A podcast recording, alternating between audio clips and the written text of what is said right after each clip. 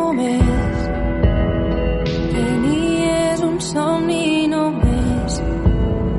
Guardat com un gran tresor secret. L'estadi està ple i el baló en els teus peus. I ara has arribat fins ací. T'ha costat tant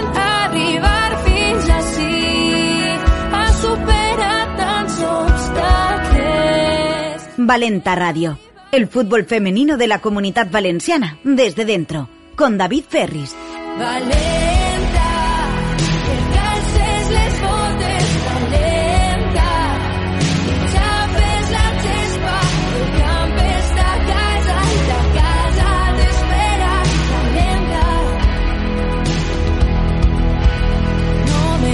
Hola, ¿qué tal? Muy buenas, bienvenidas y bienvenidos a Valenta Radio, tu programa sobre fútbol y fútbol base femenino en la comunidad valenciana. Semana del 28 de noviembre al 4 de diciembre y aquí continuamos con este programa de Sport Base Producciones en formato podcast en el que ellas son las protagonistas y que podéis disfrutar a través de todos los canales oficiales de la Federación de Fútbol de la Comunidad Valenciana. Sed todos bienvenidos al cuarto programa de la temporada 2022-2023. Cada viernes a primera hora disponible en todos nuestros canales de podcast. Ofrecemos tiempo para el deporte más puro, edificante y siempre en clave femenina. Y ahora mismo os decimos cómo disfrutar del programa cada semana. En primer lugar, lo podéis hacer a través del iBox de la Federación de Fútbol de la Comunidad Valenciana y también lo podéis hacer a través de los canales de iBox, Apple Podcast y Spotify de Sport Base.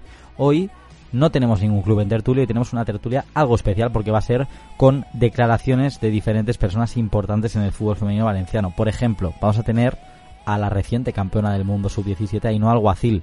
Vamos a tener al presidente de la Federación Valenciana de Fútbol, Salvador Gomar. Y también vamos a tener una pequeña charlita de 10 minutitos con José Andrés Menchero, el director del área Valenta. Así que hoy programón para hablar de cómo está yendo el fútbol femenino valenciano con las personas que más saben y también para homenajear a una futbolista que ha hecho historia ganando ese Mundial Sub-17 con la selección española.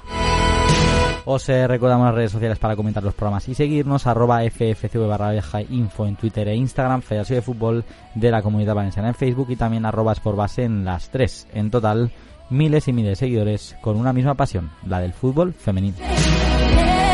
Con eh, Paco Politi, todo el equipo de Sportbase en la de redacción y de producción, arrancamos el programa con nuestra bitácora.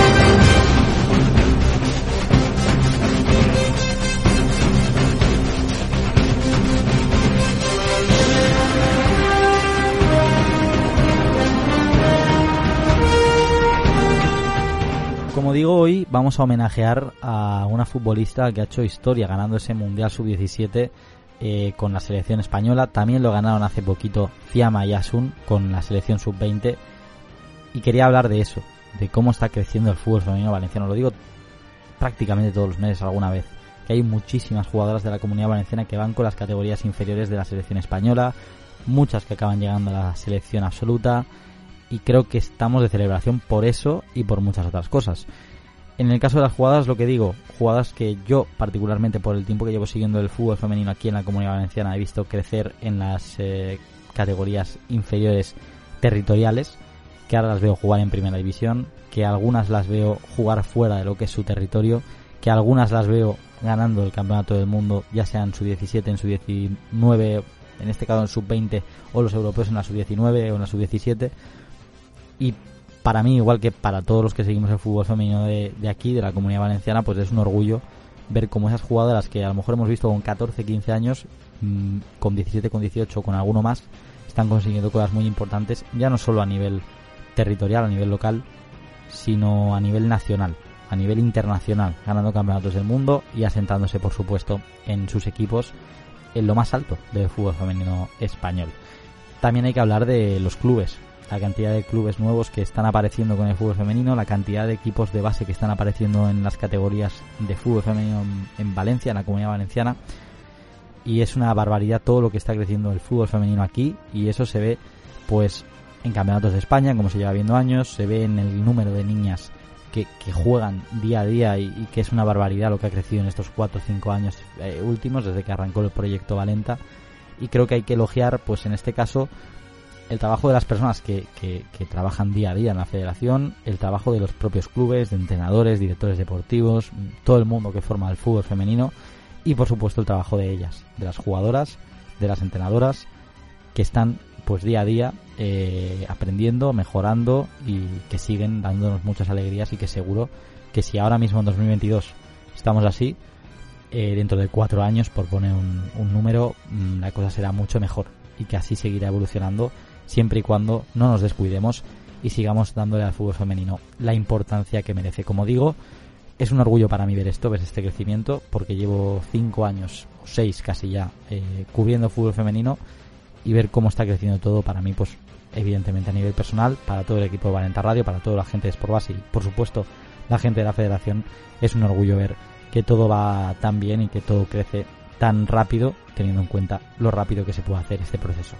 Así que como decía, esto ha sido todo por hoy en de viaje y ahora vamos a eh, una pausita publicitaria y después ya empezamos con las declaraciones de Ainhoa Alguacil.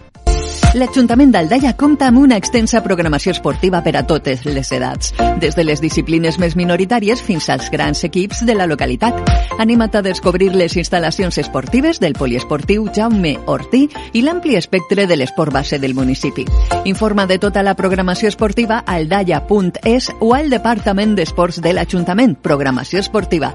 Ajuntament d'Aldaia, sempre amb l'esport. Disfruta del mejor fútbol base cada semana en Plaza Radio.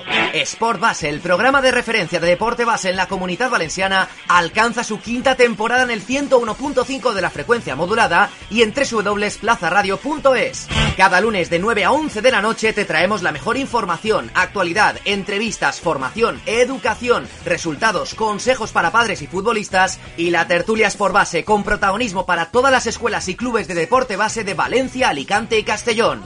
Dos horas semanales con toda la fuerza del deporte base. Y las tienes aquí, cada lunes, en Plaza Radio. Sport Base, tu programa de fútbol y deporte base en Plaza Radio, con Paco Polit.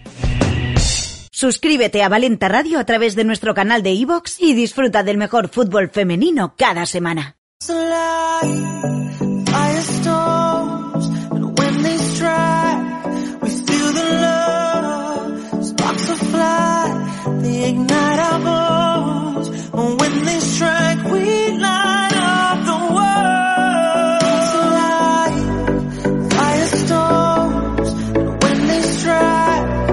Ya estamos de vuelta y como decía el otro día, tuvimos esa opción de hablar con Ainhoa Alguacil en el homenaje que le hizo la Federación de Fútbol de la Comunidad Valenciana. Así que ahora mismo os dejamos con esa entrevista que fue de unos 5 o 6 minutitos con la actual campeona del mundo sub-17, Ainhoa Alguacil. Bueno, ha pasado ya mm, casi un mes ¿no? del, campeonato del mundo. No sé si te ha cambiado mucho la vida, algo que te haya cambiado a partir de ser campeona del mundo sub-17. Bueno, pues la verdad es que desde que salimos de ahí, a ver, eh, te tienes que adaptar otra vez aquí, ¿no? Porque quieras o no hemos estado un mes, sí. pero, pero la verdad es que no me ha cambiado mucho. Eh, sigo siendo la misma niña de 16 años que juega en el Valencia y que estudia por las tardes. Eh, 16 años, estás en primera división. Si hace cuatro, cuando por ejemplo pasó todo lo que ha comentado Menchi antes, te dicen que con 16 años va a ser campeona del mundo sub-17, que va a ser una pieza importante en el Valencia en primera división, ¿Tú qué hubieras dicho?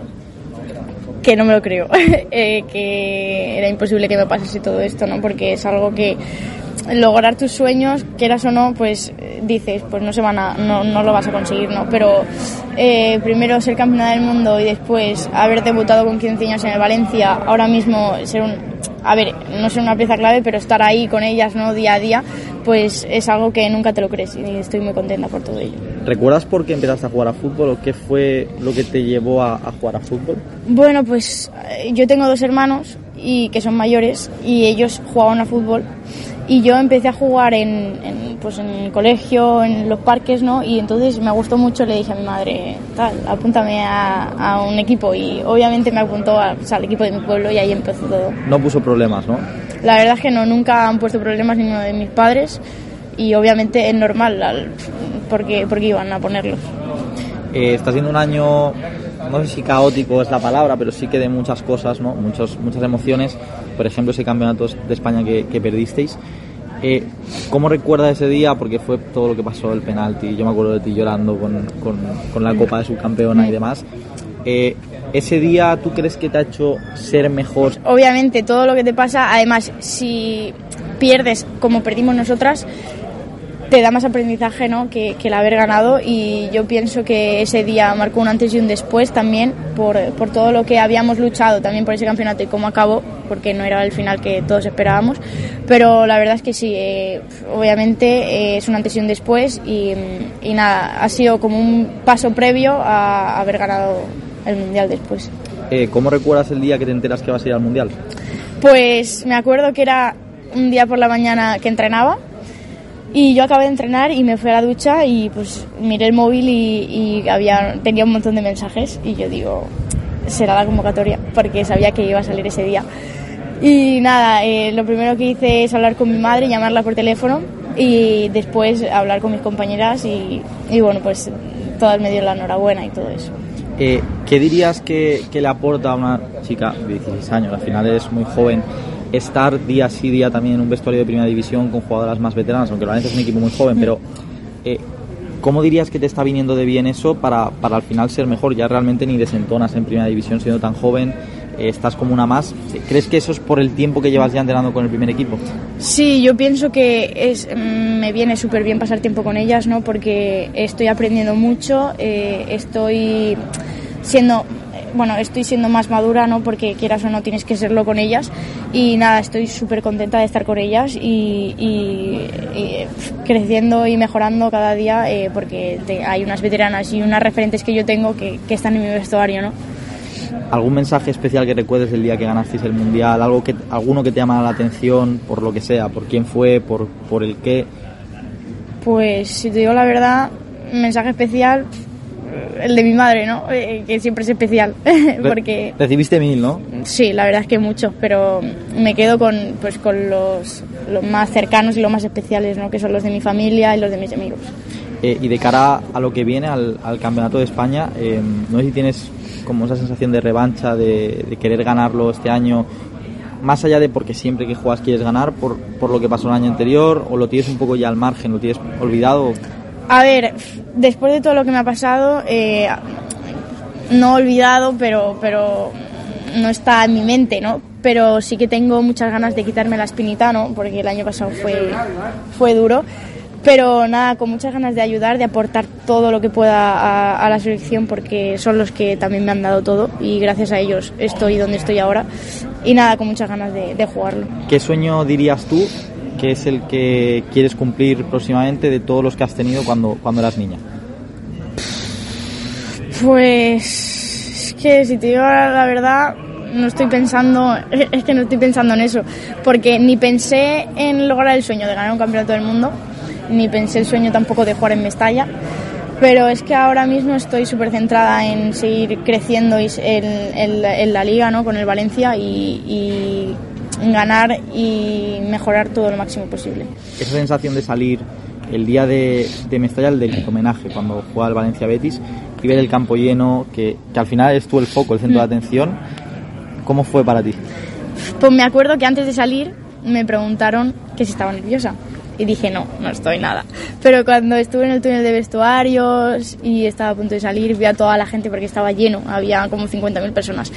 Y sales tú sola, eres el foco de atención. Eh, eh, me puse súper nerviosa y, y, claro, el, sali el, el camino de salir y luego volver era como, ¿qué haces aquí ahí, no? ¿Sabes? ¿Qué fue peor, ir y volver? volver. volver. Porque ir es como que tenías que hacer algo, pero es que volver era como... Y me dijeron, tal, saluda y yo. ¿A quién voy a saludar yo? Y ahora sí, ya la última, eh, ¿qué le dirías tú a las niñas que, como tú cuando empezaste, quieren al final dedicarse a jugar al fútbol, aunque es difícil y todo, pero ¿qué mensaje le darías a aquella niña que a lo mejor acaba de empezar o la que está dudando entre si empezar a jugar al fútbol o no? Bueno, yo pienso que, y les digo que hagan lo que les haga feliz, que si quieren jugar eh, y quieren conseguir eh, sus sueños o algo que sigan porque, porque les va a hacer muy feliz, aunque no lo logren, eh, que, que, se lo pasen bien y que disfruten, sobre todo que disfruten porque es lo más importante cuando, cuando estás jugando a algo que te gusta. Ahí estaban esas palabras de Ainhoa Alguacil, que la verdad es que escuchándola eh, me doy cuenta de que ha llevado un mes y pico espectacular, ¿eh? ya no solo por haber ganado ese campeonato del mundo sub-17, sino por, por todo lo que le está pasando, ese asentamiento en primera división, es una de las fijas en las convocatorias de Andrea Esteban y casi que me atrevería a decir a, ser unas fijas en los once. Eh, ese día que sale a Mestalla contra el Betis, donde ya ha contado que lo pasó un poco mal por lo nerviosa que se puso, y es normal porque el campo estaba lleno, y, salió a que le homenajearan a ella por ser campeona del mundo, y días después ese derby jugado en Mestalla ante el eh, Levante Unión Deportiva, donde encima dio una asistencia de tacón con una, una maestría tremenda, con lo cual, ya digo, eh, un, mes y medio o dos tremendos para Ino Alguacil, que con 16 años está deslumbrando a propios y extraños, a todos los que no la conocían y también incluso a los que la conocíamos, porque de verdad la prometedora carrera de esta chica es increíble. Y ahora vamos a hablar también eh, de todo lo que pudimos sacar de ese homenaje con, con Salva Gomar, al que también tuvimos la opción de entrevistarle. Tuvimos la suerte de poder hablar con el presidente de la Federación de Fútbol de la Comunidad Valenciana. Con él hablamos de casos como el de Ainhoa Alguacil, como el de Eva Navarro hace unos años, como el de Asun, el de Fiamma, pero también repasamos eh, la actualidad de lo que es el fútbol femenino valenciano, repasamos los cuatro años de Proyecto Valenta, así que ahora os dejamos con las declaraciones del presidente de la Federación de Fútbol, Salva Gomar. Lo primero de todo, eh, hemos tenido aquí el homenaje a Ainhoa Alguacil, hemos tenido otras campeonas del mundo como, como Asun, eh, Fiamma también. Al final, la comunidad valenciana saca muchas jugadoras que ya no es que triunfen en sus clubes, sino también a nivel nacional con la selección española, ganando mundiales, ganando europeos. ¿Cómo es para ti ver eso año sí año también como, como presidente de la Federación Valenciana? Bueno, pues eh, imagínate, ¿no? Es un, es un orgullo pues ver a niñas, porque no yo la conozco desde que tenía 12 años, 11, 11 12 años, cuando jugaba en el campeonato sub-12 en Murcia y bueno, ya Asun y Fiamma pues prácticamente lo mismo, ¿no? Que son las últimas campeonas del mundo que, han tenido, pues pues con mucho orgullo y con mucho agradecimiento a los clubes, sobre todo de la comunidad valenciana, porque ellos eh, son los que están haciendo crecer este fútbol, ¿no? este fútbol femenino. Y gracias a ellos son los que, pues, pues los que son el motor para que haya una niña como Ainhoa que es campeona del mundo sub-17. Nos decía Ainhoa que eh, había jugado en los Silos, en el Marítim y en el Valencia. Es decir, son de los tres clubes solamente hay uno profesional. El resto pues son clubes de barrio, digamos, ¿no? Los Silos de Burjasot y, el, y el pues de otro distrito de, Valencia, ¿no? Con lo cual pues pues es una, es una maravilla verlas. Eh, son cuatro años ya del proyecto Valenta, hemos repasado los números, son, son espectaculares. No sé si a ti te ha sorprendido eh, eso, porque sí que esperabais que hubiera un incremento de equipos, de licencias y demás, pero que ha sido muy fuerte a pesar de la pandemia, que es otro hándicap con el que no contabais. Entonces, ¿crees que han superado las expectativas? ¿Están más o menos en lo que esperabais? ¿O, cómo, cómo lo, lo, valoras ahora con cuatro años de...? La a ver, lo, lo, valoro pues como un éxito rotundo de, todo el staff de la federación y de los clubes, lo que lo, repito, ¿no? Eh, no es una casualidad, es un trabajo que hemos hecho, que estamos haciendo durante cuatro años y pico y bueno, donde se están viendo los frutos, eh, donde hemos triplicado los equipos en fútbol base porque sabíamos que la pirámide se construye desde abajo y entonces pues eh, pues eh, nos hemos dado cuenta que creando equipos en Benjamines y en Alevines pues es el, fruto que nos va a dar arriba ¿no? con lo cual pues bueno a ver sorprende la cifra de, de pasar de 4.700 a 8.200 en cuatro años sorprende pero a nosotros con Valenta Batucole con los programas de tecnificación yendo a los clubes, eh, creando clinics, pues no nos sorprende tanto. Eh, ¿Algún objetivo que os marquéis de cara a lo que viene, igual que ahora habéis triplicado, por ejemplo, en clubes de base? ¿Algún objetivo de cara al futuro o, no hay nada establecido como tal y es seguir creciendo tal y como lo venís haciendo hasta ahora? No, bueno, eh, tenemos ahora otro proyecto que vamos junto con la Federación Española y la UEFA, que es el Playmakers, que son todavía niñas más pequeñitas, de 4 y 5 años, donde se realizan juegos en los colegios. Y ahora tenemos tres colegios como piloto y el trimestre siguiente pues habrán tres o cuatro más y así vamos a ir creciendo. Y lo único que tenemos a la vista ya es pues la eliminatoria de la Nostra Copa, ¿no? que también hemos sacado en esta temporada. Eh, probamos el año pasado con la nuestra Copa masculina y este año pues hemos ido con todo, ¿no? Para el fútbol femenino y para el fútbol sala masculino y femenino también. Con lo cual, pues bueno, vemos ahí un, pues un, no sé, otra ilusión diferente de ganar un campeonato en vez de liga, pues de copa, que es la ilusión de la copa es muy grande muchas veces. Y ya la última, eh, hemos hablado de lo que pasó el año pasado en el Campeonato de España con aquel penalti y demás. ¿Qué le auguras tú a las selecciones valencianas este año, donde también eh, repetirá Inoa con tal intento que de, resarcirse después de lo que pasó? Bueno, yo les auguro que se diviertan. Eso es lo principal. Nosotros aquí lo que queremos es eh, que ellas vengan aquí, que los clubes nos dejen a, estas, a estas jugadoras y que nos los dejen a gusto y que cuando se vayan de aquí, cuando se marchen de aquí, que tengan un buen recuerdo de, de, pues de su selección, ¿no? de la selección valenciana, como la camiseta que se ha llevado hoy Ainhoa. ¿no? Y luego a nivel deportivo, pues bueno, yo no soy muy a ver, eh, yo lo que quiero es divertirme. Si ganamos, muchísimo mejor, pero a ese nivel yo no soy tan competitivo. Yo prefiero que se diviertan, que respetemos al contrario, sobre todo los valores deportivos. Y si ganamos, por supuesto, aquí en la amarga un dulce, ¿no? Pero si te, si te dijera que el objetivo es ganar, sí, claro que sí, es el objetivo ganar, pero por encima de eso está el crecer con estas niñas y que se vayan a su casa y que se acuerden un día de la selección valenciana. Pues ahí estaban esas declaraciones de Salva Gomar haciendo referencia, pues como digo, a todo lo que tiene que ver con el proyecto Valenta, también a ese campeonato de España que se juega el próximo fin de semana, donde esperemos que las selecciones valencianas puedan conseguir ese pase a la fase oro. Y como decía, hoy con nosotros también tenemos a José Andrés Menchero Menchi, el director del área Valenta. ¿Qué tal, Menchi? Muy buenas. Hola, buenas, ¿qué tal? en primer lugar, ¿cómo estamos ya en diciembre prácticamente? ¿Cómo valoras este 2022 en clave Valenta? ¿Cómo ha sido para vosotros este año normal después de todo lo que hemos pasado con, la pandemia?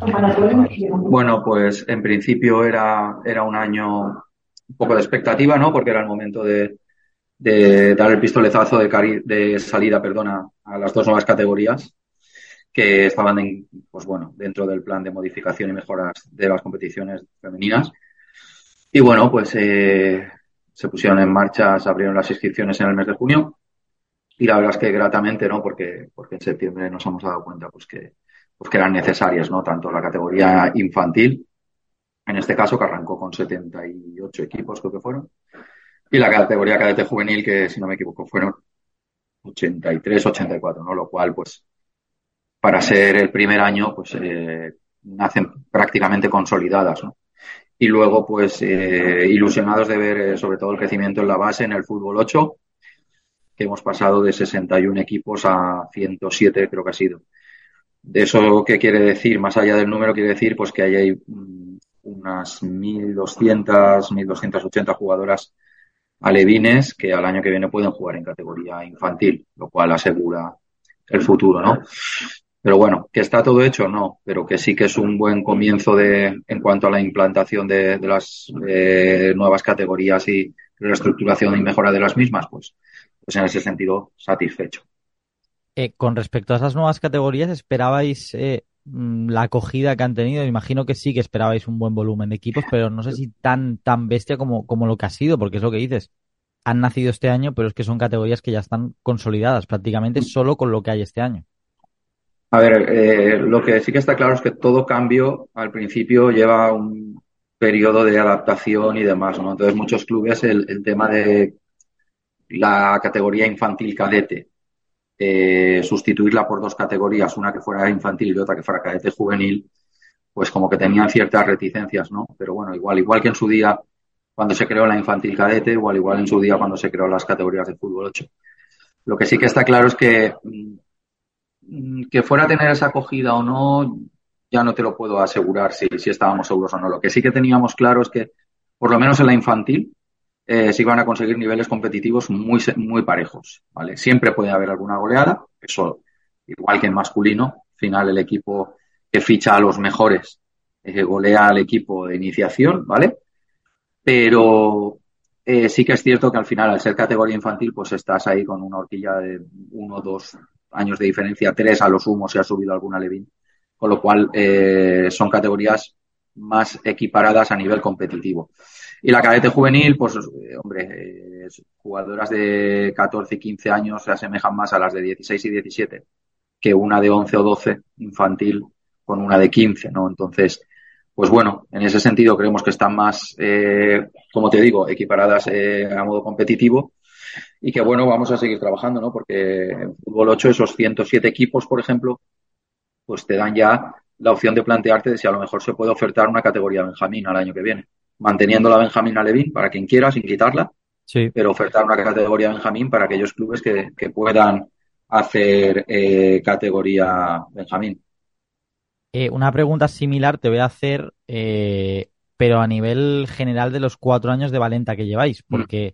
Porque los datos son una burrada. O sea, realmente habéis doblado prácticamente equipos, habéis doblado prácticamente licencias o mm. incluso más que doblado estáis cerquita de esas licencias que tiene Andalucía, con la particularidad de que Andalucía es una comunidad autónoma con muchas más personas que la comunidad valenciana. Eh, eh, después de estos cuatro primeros años del proyecto Valenta, mmm, supongo que el objetivo cumplido con creces, ¿no? A ver, sí, sí cumplido con creces. Lo que pasa que cuesta, cuesta. Y y no es solo un mérito, y ni quiero mucho menos achacarlo un mérito de la federación. Al final, si los clubes no, no tiran detrás, pues no están ahí empujando, pues no, no conseguiríamos todo esto, ¿no? A ver, sí que es cierto que desde la federación es, fácil en cierto modo, ¿no? Porque todas las iniciativas que se plantean y todas las eh, acciones que se intentan llevar a término, pues normalmente por parte de la federación siempre hay una predisposición a ello. Eh, pero todo ello sin los clubes no sería importante, ¿no? Y al final, pues bueno, eh, nosotros teníamos muy claro dónde teníamos que acudir, ¿no? Que es a, escuelas eh, más modestas, a colegios, que para mí yo siempre digo que es el, el, el, vivero de jugadoras, ¿vale? Y jugadores también, centros escolares, promocionarlo ahí y luego pues que las niñas empiecen a tener referentes. Para eso está la primera división profesional, que ayuda mucho, pero siempre pienso y, y digo lo mismo, ¿no? Que que sin el fútbol de base femenino y el fútbol regional y autonómico, eh, pues al final la primera división profesional pues no existiría, ¿no? Tú, David, bien conoces los casos de, Asun, o de Ainhoa, o de Estela, o de muchísimas jugadoras que están en la primera división, que, bueno, eh, han jugado en, en, equipos y en selecciones autonómicas y territoriales. O sea, esto, esto es así, aquí y en todos los sitios. Alexia no empezó jugando en el, en el Barça de primera división y tiene dos balones de oro. Entonces, eh, pues bueno, eh, al final, eh, pues como te digo, satisfechos, sí, de los resultados de los cuatro años, pero que es un trabajo global de, todos. te pregunto también, ahora que has mencionado a Ainhoa, que has mencionado a Asun, un poco por el éxito a nivel ya más individual de jugadoras que este año se han alzado, por ejemplo, con un campeonato del mundo como Fiamma, Asun, Ainhoa, Ainhoa en el caso de la sub-17. Fiamma, si no me equivoco, también ganó el sub-19, el europeo. Mm. Al final son ya muchos éxitos a nivel nacional en general de las selecciones españolas, pues eso, sub-19, sub-17, sub-20, pero mm. siempre, siempre con participación de jugadoras de la comunidad valenciana. Y cuando son convocatorias para rondas élite, siempre muchas jugadoras de la comunidad valenciana. Valencia, Villarreal, Levante. Eso a nivel federativo, a nivel de la federación, porque son jugadas que habéis tenido siempre en categorías sub 15, sub 17 en la valenciana. Entiendo que es un poco eh, motivación para seguir con eso, para seguir con esas jugadoras y porque también motiva a las, a las niñas que hay ahora en sub 15, a lo mejor las que son sub 12, que ven que hay jugadoras que han pasado por las selecciones valencianas que están ganando un mundial, que están ganando un europeo y que son asiduas en las inferiores de España, que también es un objetivo que ellas tienen, evidentemente, cuando se ven ahí.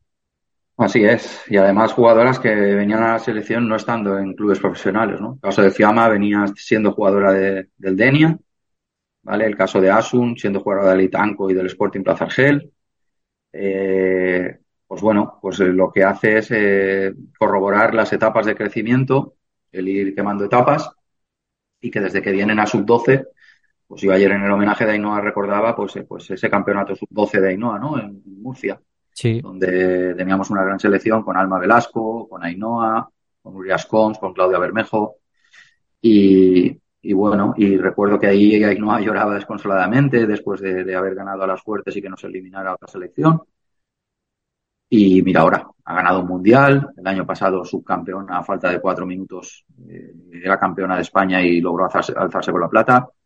Pues evidentemente, claro, al final en esas edades lo que toca es vivir el fútbol eh, de tu comunidad, ¿vale? Competir con tu comunidad autónoma, con tu federación territorial y esperar las llamadas de las categorías inferiores.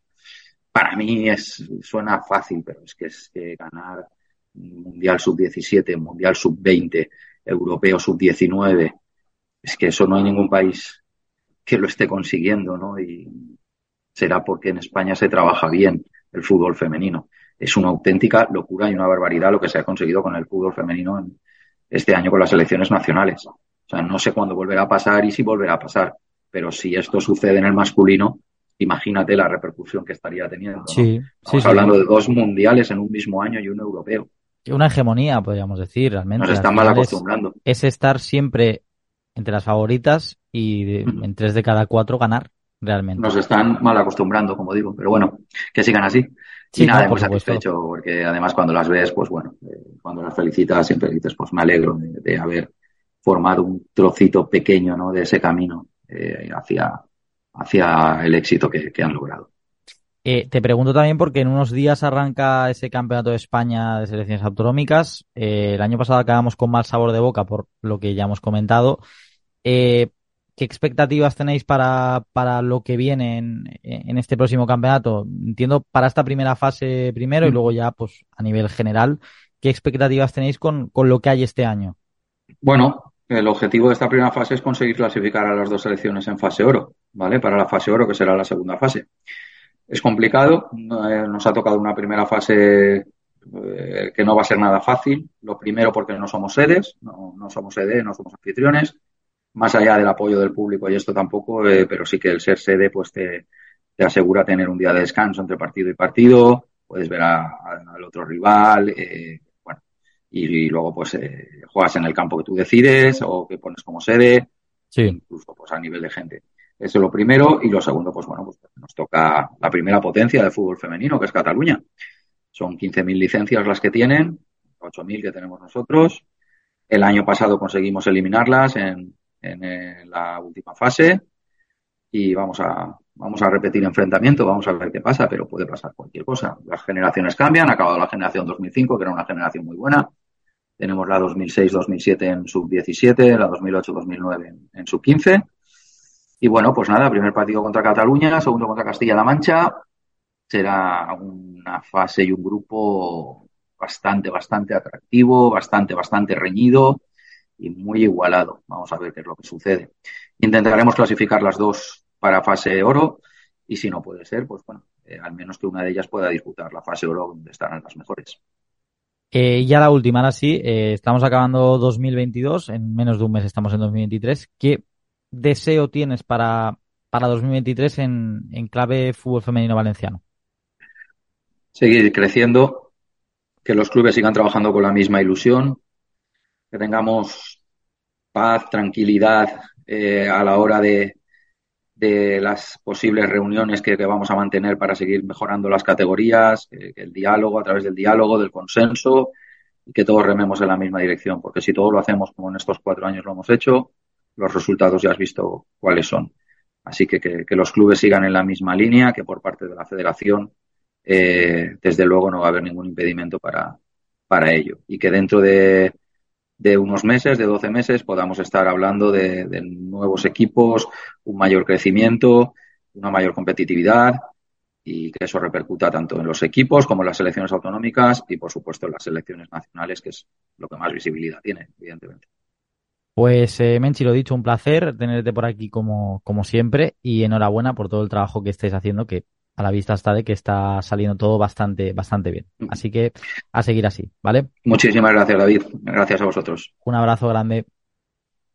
Pues ahí estaban esas declaraciones de José Andrés Menchero Menchi, director del área Valenta, y esto ha sido todo por hoy. Creo que ha quedado un programa bastante completo, un programa diferente a lo que solemos hacer aquí, pero hemos tenido tres protagonistas de lujo, con Ainhoa Alguacil primero, como campeona del mundo sub-17, con Salva Gomar, hablando un poco, repasando ese proyecto Valenta que lleva ya cuatro años, y también lo mismo con José Andrés Menchero, así que eso ha sido todo por hoy, así cerramos el programa. Gracias a Paco Politi en la dirección y coordinación y a todo el equipo de Sports de Producciones, os habló David Ferris. La próxima cita será la semana que viene con el programa número 5 de la temporada y recordad que este podcast está disponible en ffcv.es en su canal de iVoox y también en los canales de Sportbase en iVoox, Spotify y Apple Podcast. Además, ya sabéis que toda la información del fútbol femenino valenciano y también del fútbol base en general la tenéis disponible las 24 horas del día en www.sportbase.es. La semana que viene, más fútbol femenino, más formación, más Valenta Radio. Hasta la próxima.